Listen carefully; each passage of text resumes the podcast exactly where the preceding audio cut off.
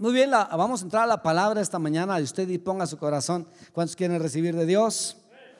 Dígale a su vecino, ni me hables, ni me interrumpas, porque Dios hablará a mi vida, ¿verdad? El tema mejor que antes. Si damos la bienvenida al pastor Josué Marroquín, que va a compartir la palabra esta mañana. Pastor, bienvenido a tu casa.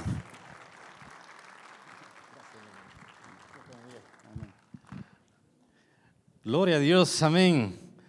Qué bendición poder estar aquí por primera vez en esta linda ciudad de la gran República de México, eh, Zacatecas. Realmente estamos eh, eh, llenándonos de tanta bendición que ustedes tal vez no saben con mi querida esposa y mi estimada suegra, que tanto amamos. Y aquí estamos agradecidos por ese eh, aniversario número 8. Lo único que le faltó al pastor en la, en la motivación de las ofrendas es que el pan venía de la panería Cinco Hermanos. Sí, los cuervos fueron a traer el pan allí.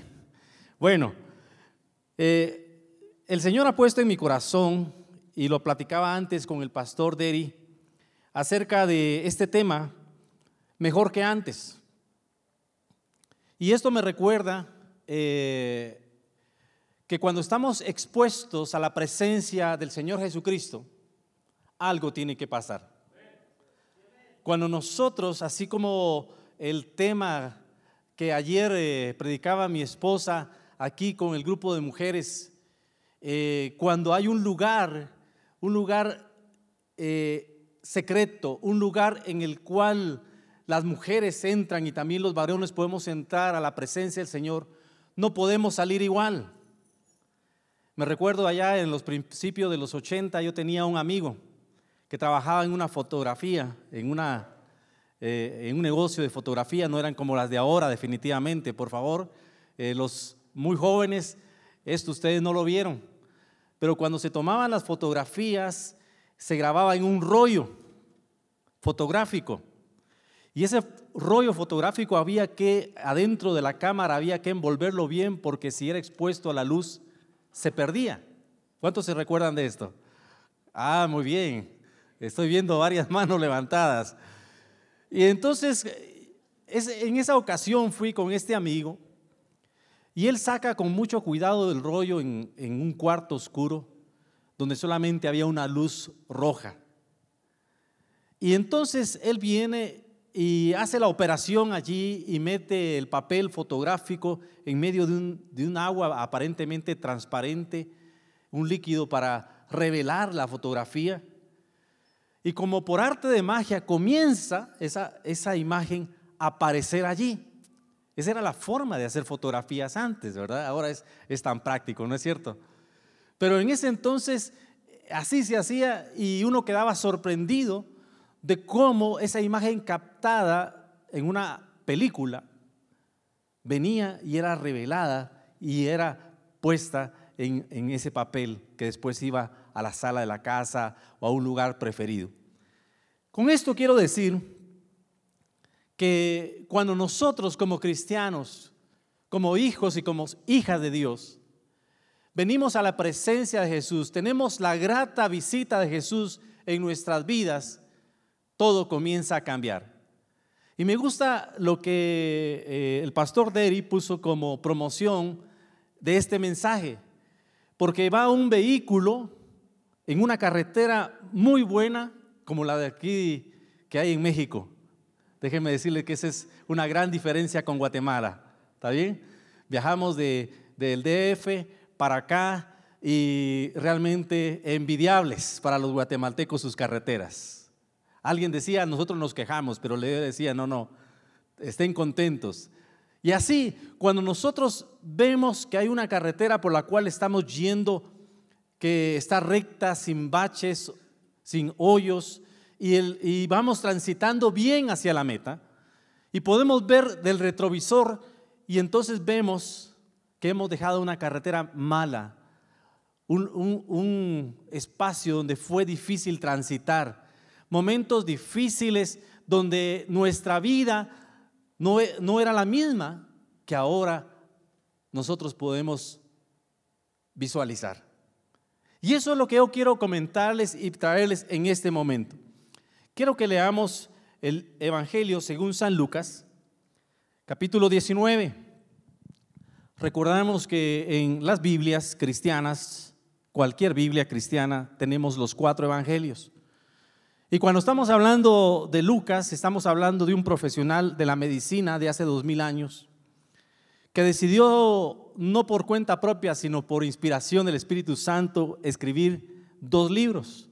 Y uno de ellos es el Evangelio de San Lucas y el segundo es el libro de los Hechos de los Apóstoles. Así que él en, en su manuscrito, en sus libros, él explica que diligentemente investigó, diligentemente hizo entrevistas y escribió lo que escribió porque era fidedigno. Así que posiblemente él entrevistó a los apóstoles en esta historia y dice allí en el Evangelio según San Lucas 19 del 1 al 10 que habiendo entrado Jesús en Jericó, iba pasando por la ciudad. Y vamos a irnos deteniendo un poquito. Jesús iba hacia su destino eterno hacia la planificación anticipada de Dios Padre para hacer reconciliar a esta humanidad con Él. Y este era el momento. Jesús iba a su encuentro con la misma muerte, una muerte de cruz, la muerte más vergonzosa que se podía tener en ese momento. Y así que Jesús valientemente está caminando hacia Jerusalén pero había una ciudad llamada Jericó a 20 kilómetros antes de llegar ahí. Y Jericó nos recuerda eh, varias cosas. Una, dicen los arqueólogos, que es una de las ciudades que existen todavía, de las más antiguas de la civilización humana. Y yendo a la palabra de Dios nos recuerda que cuando Josué juntamente con el pueblo de Israel que había, había salido de la esclavitud de Egipto, ahora eh, cruzando el Jordán, la primera ciudad a la que se enfrentaban para poseer la tierra era Jericó. Y recordamos eh, aquellas vueltas, aquellos días y todo que eh, Dios le indicó a él para que las murallas se, se derrumbaran. Y la, y la ciudad fue reedificada nuevamente con sangre. Pero esa no es la historia. Es la misma Jericó. Y aquí vemos en el siguiente versículo que era una ciudad habitada y era una ciudad muy próspera. Sucedió que un varón llamado Saqueo, que era jefe de los publicanos, es decir, de los recaudadores de impuestos, y que era muy rico, procuraba ver quién era Jesús. Y de esto vamos a ir hablando eh, en este mensaje. Pero dice que este hombre saqueo no podía ver a Jesús a causa de la gran multitud que le esperaba, pues era pequeño de estatura. Allí dice la palabra que entonces Saqueo vio un árbol eh, llamado sicómoro. Y perdiendo cualquier vergüenza, cualquier, eh, haciendo aparte la crítica de la persona, se subió para tener un mejor panorama y ver al Señor Jesús. Así que cuando Jesús llegó a aquel lugar, mirando hacia arriba, lo vio y le dijo, Saqueo, date prisa, desciende porque hoy es necesario que pose yo en tu casa. Entonces Saqueo descendió de prisa y lo recibió gozoso, contento. Al ver esto, todos murmuraban, diciendo que Jesús había entrado a posar con un hombre pecador. Entonces Saqueo, puesto en pie, dijo al Señor, he aquí, Señor, la mitad de mis bienes doy a los pobres y si en algo he defraudado a alguno, se lo devuelvo cuadruplicado. Jesús le dijo, hoy ha venido la salvación a esta casa por cuanto él también es hijo de Abraham, porque el Hijo del Hombre vino a buscar y a salvar lo que se había perdido. ¿Cuántos nos identificamos con esta escritura? Él vino a buscar lo que se había perdido. Estábamos perdidos, pero fuimos encontrados. Y el Señor Jesús, déjeme contarle, congregación, asistentes que están acá, está aquí. Jesús está aquí. Le podemos dar un aplauso al Señor Jesús que está aquí. A través del Espíritu de Cristo, a través del Espíritu Santo, Él está aquí. Ahora, hay una meta en el reino de los cielos. Y es que cuando nosotros conocemos a Jesús, yo puedo ser mejor que antes. Hemos visto que Saqueo era un hombre muy rico, pero muy odiado por muchos. Déjenme decirles por qué.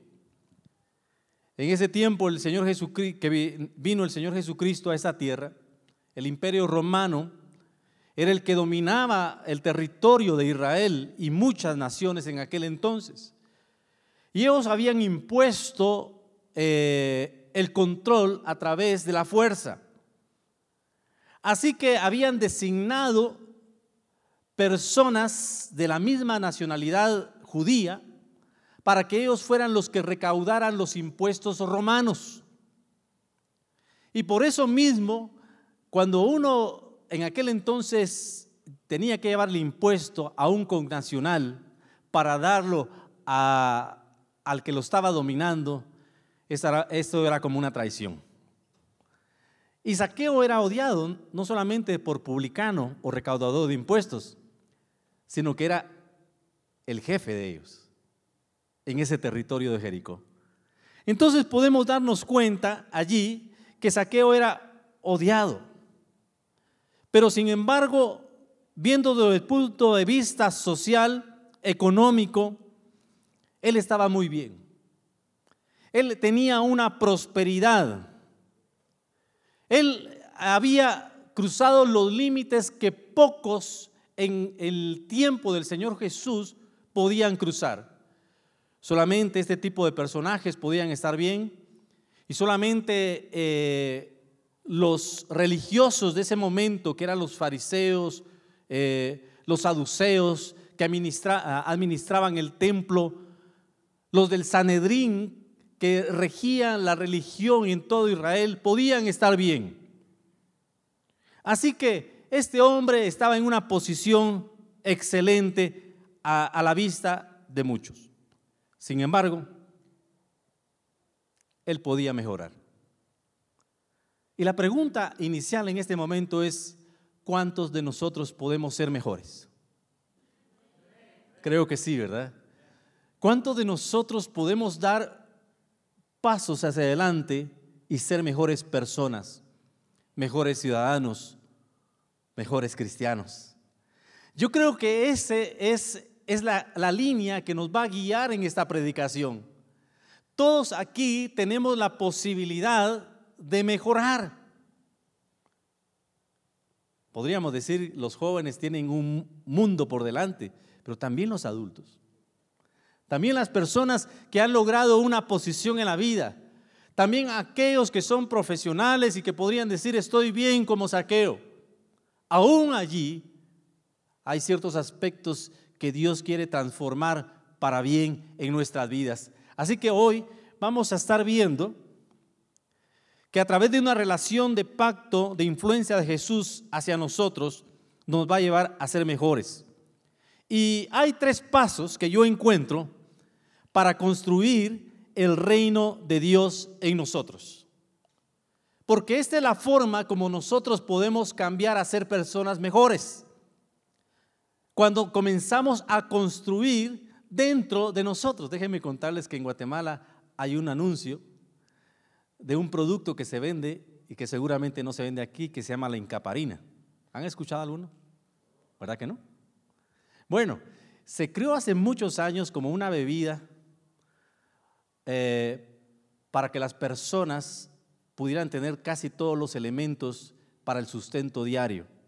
Había mucha desnutrición, muchas situaciones difíciles hace unos 40, 50 años en Guatemala. Y entonces hubo un hombre que acaba de, de fallecer que hizo una fórmula bebible, sabrosa, para que los niños y la gente pudiera tomar. Y entonces ese producto todavía existe en Guatemala. Y le acaban de hacer un anuncio, eh, eh, un trabajo de mercadotecnia para promocionarlo más y dicen, estamos construyendo. Estamos construyendo tu interior, ¿verdad? Con vitaminas, con zinc, con calcio, etc. ¿Está bien? Y me gusta ese anuncio porque es lo mismo cuando nosotros queremos ser mejores, tenemos que construir desde adentro. Podemos vernos bien desde fuera, déjenme decirles.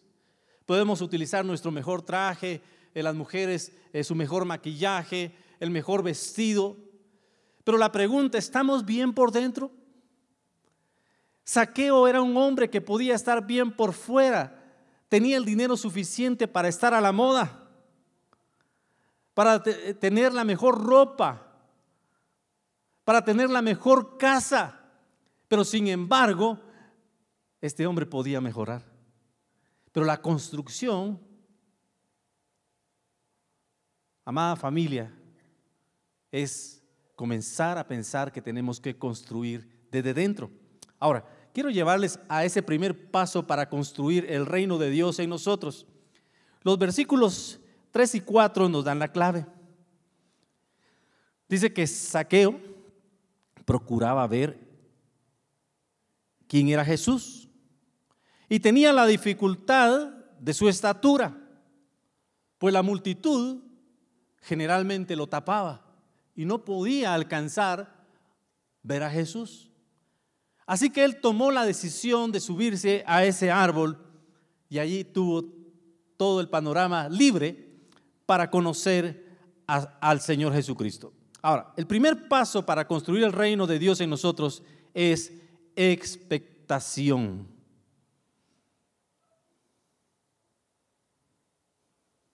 ¿Qué te trajo a esta iglesia hoy? Yo quisiera decirte que el primer motivo que debiera de traer es que algo va a suceder. Que algo puede suceder en tu vida. Que hoy posiblemente el diagnóstico va a ser cancelado por el poder de Dios. Tienes que traer una expectativa de que Dios va a solucionar ese problema financiero de una manera sobrenatural.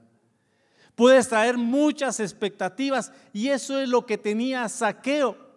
Déjenme decirles en este momento que Saqueo como persona más importante de la ciudad de Jericó, o una de las más importantes, podría dejar para los demás la curiosidad, podría dejar para los demás la algarabía, podía dejar para otros la pérdida de tiempo porque yo soy importante, yo tengo mejores cosas que hacer. Pero no lo hizo. Y yo veo hoy un buen grupo de personas aquí que como saqueo han dejado lo que antes era importante para ustedes para buscar lo más importante yo quisiera darles un aplauso, pero no puedo por el micrófono. A ustedes que están aquí. Pero lo único que tal vez falta en su corazón es pensar que han venido aquí no por una tradición, no por un buen hábito, no porque me invitaron, no porque es bonito estar allí, sino por la expectación de que cuando Jesús está, algo grande puede suceder. Expectación. Y la expectación se traduce en fe. He venido a un lugar donde Jesús está. He venido a un lugar donde ese hombre que ha realizado milagros, que ha realizado sanidades, que ha realizado liberaciones, está allí. Y yo lo voy a conocer en persona. Eso es lo que nos debiera de traer en primer lugar a la casa del Señor. o cuando nos reunimos como iglesia en alguna otra actividad, no es pérdida de tiempo, es porque es importante. Saqueo había oído de Jesús y sabía que era una oportunidad en ese momento para verlo. Jesús físicamente estaba allí y nosotros sabemos que Jesús era el Dios humanado, que se despojó a sí mismo para hacerse hombre y en la condición de hombre ser obediente hasta la muerte de cruz. ¿Lo sabemos? Y ahí estaba Jesús. Y no sé, de alguna manera Saqueo comenzó a conectar eso en su corazón y en su mente y dijo, es mi oportunidad para conocer a alguien importante. Esto me recuerda hace muchísimos años que llegó un presidente de Estados Unidos de América a Guatemala. Y los americanos, los norteamericanos, eh, lo supieron. Y fue bien, bien, curioso que allí a la salida del aeropuerto, no del que se usa normalmente, sino el militar, donde aterrizan ese tipo de personajes, allí se juntó una gran cantidad de gentes y todos canchitos.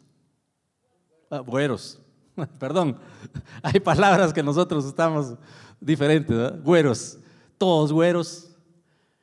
Y ahí expectantes tratando de ver a su propio presidente, porque ellos eh, estaban radicando en Guatemala. Muchos de ellos tratando de ver a aquel personaje que venía por primera vez a ese pequeño país llamado Guatemala. Yo creo que Saqueo era algo así lo que tenía en su corazón. Dijo, voy a conocer a aquel del cual he oído que ha hecho cosas extraordinarias. Recordemos que Jesucristo está ya en los últimos días para llegar al Getsemaní. Y de alguna manera él supo que era su oportunidad, era el momento apropiado y mantuvo expectativas de poder conocerlo y por eso subió al árbol. Procuraba conocer a Jesús y no le importó el ridículo, no le importó la vergüenza de que un hombre de su condición social trepara, se subiera a un árbol como un niño. ¿Cuántos podemos convertirnos en niños hoy? ¿Cuántos podemos decir yo me voy a subir? Al árbol. Yo quiero ver a Jesús. Yo quiero conocerlo cara a cara. Aquel hombre realmente no, tal vez no lo pensó. Gracias, pastor. Tal, tal vez no lo pensó mucho. Ese hombre dijo, no importa lo que está, lo que pueda suceder, yo me subo a ese árbol para conocer a Jesús. Así que mi hermano, mi hermana, amigo que estás presente aquí, cada vez que nosotros nos reunimos como iglesia, se hace presente Jesucristo. Y nosotros debemos construir en nuestra vida expectativa. En este aniversario número 8 tenemos que tener expectativa de que Dios nos va a hablar y nos va a llevar a un nuevo nivel. Tenemos que tener expectativas que Dios va a, estar haciendo milagros aquí a través de su presencia, a través de la oración de otros. Tenemos que hacer crecer nuestra vida en expectativa y crecer en fe de que Dios es un Dios bueno. Y Él tiene planes de bien y no de mal. Y Él está aquí porque quiere bendecirte, mi hermano y mi hermana. Amén. Gloria a Dios. Gracias, Jesús. Y eso es la expectación, es fe. Sin fe, sin expectación, nos vamos a perder los milagros del reino. Sin fe, sin expectación, va a ser una actividad más y un evento más. Pero cuando tenemos fe y expectación, algo sorprendente va a ocurrir. porque se construye desde adentro. Y este debe ser nuestro pensamiento cada vez que nosotros nos reunimos como cristianos. Ahora déjenme decirles el siguiente paso para construir el reino de Dios dentro de nosotros. Porque podemos ser mejores que antes, ¿no es cierto? Y lo primero que tenemos que hacer es que cada vez que nos reunimos como iglesia, tiene que haber expectación. ¿Y saben qué? Mientras estamos en la adoración, pastor y iglesia, el Señor se estaba manifestando acá. Y la expectación que yo traía se está cumpliendo en este momento. Porque es de cada quien el no solamente ver la letra de los cantos, sino creerla y elevarla al Señor. Cuando hay expectación, cosas grandes pueden subir, pero el segundo paso que yo quiero hablarles es acerca de lo que ocurrió en el versículos 5 y 6. Cuando Jesús llegó a aquel lugar, me imagino que era el lugar central de Jericó, vio hacia arriba del sicómoro, hacia arriba de aquel árbol. Vio a Saqueo y le dijo, Saqueo, date prisa, desciende porque hoy es necesario que pose yo en tu casa. Entonces, descendiendo a prisa, le recibió gozoso. Así que este segundo paso para construir el reino de Dios en mi vida se llama obediencia. ¿Se imaginan a un hombre principal recibiendo órdenes de un extraño y obedeciéndole? Esto fue lo, el segundo paso que hizo Saqueo para ver algo excepcional. Lo primero que me llama la atención es que Jesús conoce el nombre de Saqueo y conoce nuestro nombre. Él conoce nuestras vidas, conoce nuestras fortalezas y nuestras debilidades. Él conoce nuestras alegrías y nuestras tristezas. Jesús es Dios y Él conoce todo. Y entonces me imagino la cara de sorpresa de Saqueo cuando no solamente Jesús lo mira y lo llama por su nombre personal. Él nos conoce. Y el pastor Deri decía aquí, desde el vientre de tu madre te escogí. Y de esa manera Dios nos mira a cada uno de los que estamos acá. Él es Dios. Y aun cuando pensemos, pero ¿por qué puede conocerme a mí? Si tal vez soy una persona X en esta gran nación. Pero déjame decirte, Él es Dios. Y Él te conoce. Y hoy que está pasando Jesús por acá, Él puede decirte tu nombre personal y llamarte. ¿Qué vas a hacer? Porque el segundo paso para construir el reino de los cielos dentro de nosotros es la obediencia. Yo me imagino a aquel hombre cuando viene y, escucha su nombre y le dice, saqueo, desciende y date prisa, porque es necesario que yo hoy esté en tu casa. Es un shock para muchos. Algunas personas reciben un llamado amoroso del Señor Jesucristo en sus vidas y se quedan eh, fríos, decimos allá, se quedan congelados y ya no saben qué hacer. Y algunas personas pueden decir, mire, mira Jesús, dejémoslo para otro día. En otro momento en que me sienta mejor.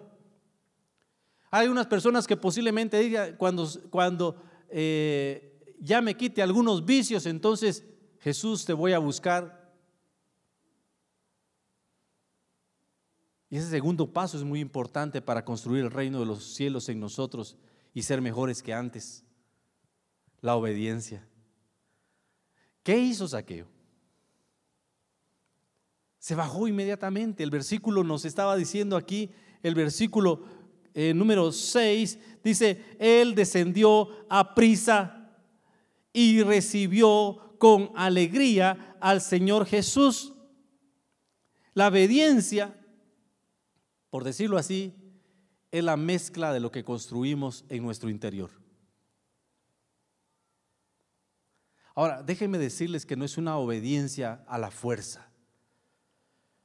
El que está dando órdenes en este momento, que es Jesús a Saqueo, ha pasado por la escuela de la obediencia. Y va a tener su examen final de obediencia en unos momentos más adelante. ¿Estamos? Es decir, Jesucristo fue obediente aún a sus padres terrenales. Dice que a los 12 años después de haberse estado en el templo, su madre María viene y le dice, hijo, ¿por qué nos has hecho así? Y él les dice, no saben que en la casa de mi padre me es necesario estar. Pero después de eso dice la palabra que a partir de entonces les estaba sujeto. Es decir, jóvenes, Jesús fue obediente desde niño. Él tenía la experiencia de la obediencia en lo que su padre le indicaba. Y él, él decía, yo no hago nada si no lo miro hacer a mi, a mi padre. Y si él no me lo ordena, yo no lo hago. Así que el que pasó por una escuela de obediencia hasta el final tiene la autoridad para decirnos a nosotros y darnos instrucciones. Y Saqueo recibió dos instrucciones. Desciende y date prisa. A veces tenemos que descender de nuestro orgullo. A veces tenemos que descender de nuestro temperamento.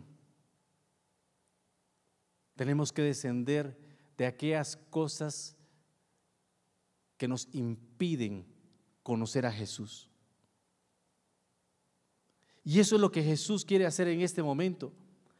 Decirnos, está bien que te hayas subido al árbol, si no, no veías mi rostro. Pero ahora, para que podamos estar en tu casa, es necesario que tú obedezcas y que desciendas y que lo hagas hoy. Y que lo hagas a prisa, porque el tiempo pasa y hoy es la oportunidad, saqueo. Yo creo que así Jesús le dio a entender a él y le dijo, mira, yo estoy de paso y ya no me vas a ver más después de, de este tiempo que pasemos contigo. Así que el llamado de Jesús es muy importante, pero también el llamado de Jesús es muy apremiante. La obediencia. Es el segundo paso para que nosotros construyamos el reino de Dios en nuestras vidas. Así que, ¿qué más pasó con Saqueo? Hay un tercer paso que a mí me emociona y es el que en realidad comienza a producir cambios en cada uno de nosotros. Y este tercer paso se llama relación. Cuando tú tienes una relación de pacto con Jesús, cuando el, líquido y la oscuridad en la película fotográfica comienzan a hacer efecto, comienza a verse la realidad de lo que Dios ha diseñado para que tú seas en esta vida. A veces creemos que hemos llegado a la meta. A veces nuestros proyectos eh, son puramente humanos. Pero déjame decirte que Dios va más allá. Él quiere que mientras estamos, estemos aquí en la tierra nosotros eh, seamos mejor que antes, porque hay gente que necesita ver a Jesús en nosotros. Por eso allá en Antioquía, en una de las primeras iglesias cristianas fuera de la región de, de, de Judea, le llamaron por primera vez a los, a, a los discípulos cristianos, que significa pequeños cristos, ustedes lo saben. ¿Está bien? ¿Por qué? Porque la exposición con mi Señor Jesús me comienza a transformar. Y ahora el enojón, no sé si se dice así, ya no está. Ahora el criticón, estoy poniendo en términos masculinos para no decir nada de las damas, ya no está, ¿verdad? Aquel que todo lo juzga, desapareció. Porque Jesús ahora tiene una relación conmigo y yo comienzo a cambiar.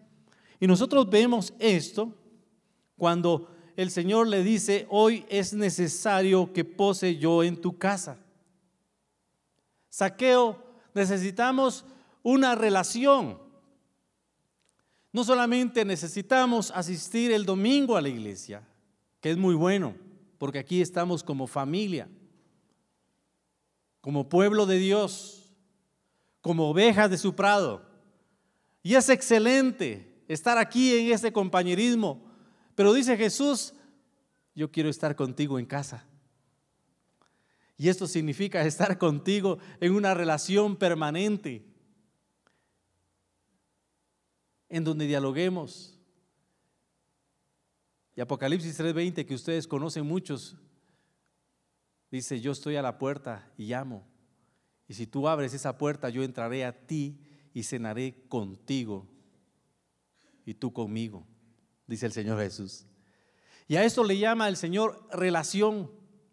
Cuando nosotros entonces comenzamos a tener esa exposición de la palabra del Señor, de la relación en la oración, diariamente, algo comienza a pasar en tu casa. Porque los padres de familia que aquí estamos, tenemos que mostrar la cara de un Padre amoroso como es nuestro Padre Celestial, de un Padre paciente, de un Padre amoroso, ¿no es cierto? Eso es lo que nosotros necesitamos hacer. Que los hijos expuestos a esa relación con Jesús vienen a cumplir el mandamiento de honrar a padre y madre, y no importa cómo sean ellos, y comenzamos a ser mejores que antes y comenzamos a impactar nuestra familia, nuestro vecindario, nuestra sociedad, nuestro país. Y ustedes no saben cuánto se ora por México en el, a través del mundo. En Guatemala oramos por México y ahora estaremos orando más por Zacatecas. Amén. Porque necesita la exposición del reino de Dios a través de aquellos que con una relación con Jesucristo son mejores que antes. Y ahora la sociedad dice, ¿qué está pasando aquí? Estamos mejor. Porque hay un grupo de personas que tienen una relación con el Señor. Así que cuando hablamos de relación, vamos a tener críticas. La gente comenzó a decir, este hombre ni profeta ni maestro no sabe con qué tipo de persona ha entrado a vivir y a posar. ¿No es cierto? Posiblemente las personas no perciban de antemano que algo bueno está sucediendo. Y puede ser que en algún momento quiera dañar nuestra propia reputación. Pero déjeme decirles algo. A Jesús no le importa. No le importa lo que hayamos sido o lo que seamos. Jesucristo lo que quiere es tener una relación con nosotros. Porque en esa relación comienza el cambio. Comenzamos a ser diferentes. Y aun cuando las demás personas digan, ya van a ver, que va a fallar. Ya van a ver que ya nos va a seguir. Ya van a ver que va a ser el mismo después. Eso no va a ser realidad. Porque cuando nosotros tenemos una relación con Cristo, las cosas comienzan a cambiar. Y a cambiar, déjenme decirles, para bien.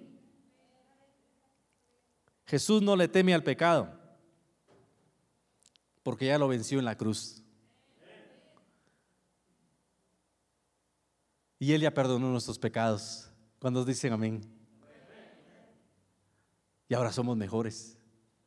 Y alguien puede decir, ah, no, así va, va a ser peor, pues, porque se va a agarrar de la gracia, ¿no? Vamos a ser mejores, porque en nuestra relación con el Señor vamos a vencer como Jesús venció al pecado en la cruz del Calvario. Ahora, déjenme decirles que en esta relación Saqueo fue libre. Y me encantaron los cánticos de hoy. Y hablaban de libertad. Porque cuando nosotros tenemos estos pasos en la cual construimos esa, esa, esa construcción del reino, construimos el reino en, en nosotros, y viene entonces esa expectación y viene entonces en nosotros esa obediencia. Ahora en la relación, nosotros vamos a ser libres para decidir. Déjenme decirles, cuando nosotros venimos a Cristo, lo venimos, venimos y somos verdaderamente libres, dice la palabra. Y alguien libre tiene libertad para decidir entre opciones, ¿no es cierto? ¿Sí? Alguien que no es libre no puede decidir. Sin embargo, el Señor siempre nos da una mejor opción. Siempre nos pone a prueba. Siempre nos pone a decidirnos a nosotros los cristianos para saber cuánto nosotros hemos avanzado. ¿Qué vamos a hacer con esa decisión, con esa libertad de decisión? Pues déjeme decirle, si tenemos una relación con Cristo, van a ser las mejores decisiones. Cuando nosotros tenemos esa relación, somos libres para comunicar. Ahora, eh, lo estoy pensando desde el punto de vista de saqueo. Leamos ahí eh, unos versículos, el versículo 8, ¿está bien? Si podemos ahí. Entonces saqueo, puesto en pie, dijo al Señor, he aquí Señor, la mitad de mis bienes doy a los pobres. Esta fue una decisión libre. Fue una decisión para comunicar. ¿Qué significa esto? Dios lo estaba exigiendo a Saqueo. Jesús le estaba diciendo, mira, ahora como ya estamos juntos, hace esto y esto otro. El que construye el reino de Dios en su vida comienza a tomar las decisiones que glorifican a Dios. ¿Me entienden? ¿Sí? Y es ahí cuando nosotros eh, tenemos esta relación que eh, las adicciones comienzan a ser nada para nuestra vida. Porque comenzamos a tener decisiones inteligentes y espiritualmente correctas. Comenzamos a ser libres para comunicar, puesto en pie. Y déjenme decirles, no habían dos ni tres, la casa estaba llena de personas que estaban comiendo allí con Jesús y con Saqueo. Era el jefe de los publicanos y seguramente estaba llena la casa de recaudadores de impuestos y de sus familias pero fue libre para comunicarlo y para decirle a, los que estaban ahí, miren, tomo la decisión de hacer esto. Se lo dice a Jesús en frente de los demás. ¿Para qué me va a servir el dinero? dijo él. Sino para bendecir a otros. Las congregaciones cristianas se edifican para bendecir a otros para ayudarles en su transitar en esta tierra.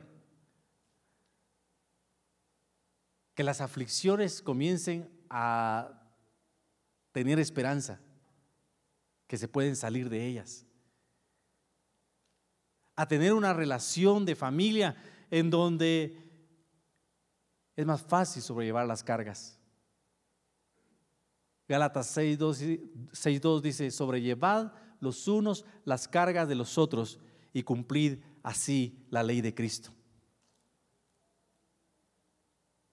En esa relación nosotros comenzamos a tomar decisiones correctas.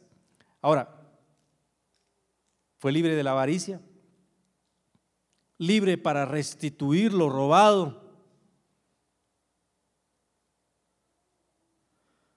Y aunque no lo creamos, Saqueo creció. Era chiquitito, pero creció. ¿De qué manera? Espiritualmente, moralmente. Creció.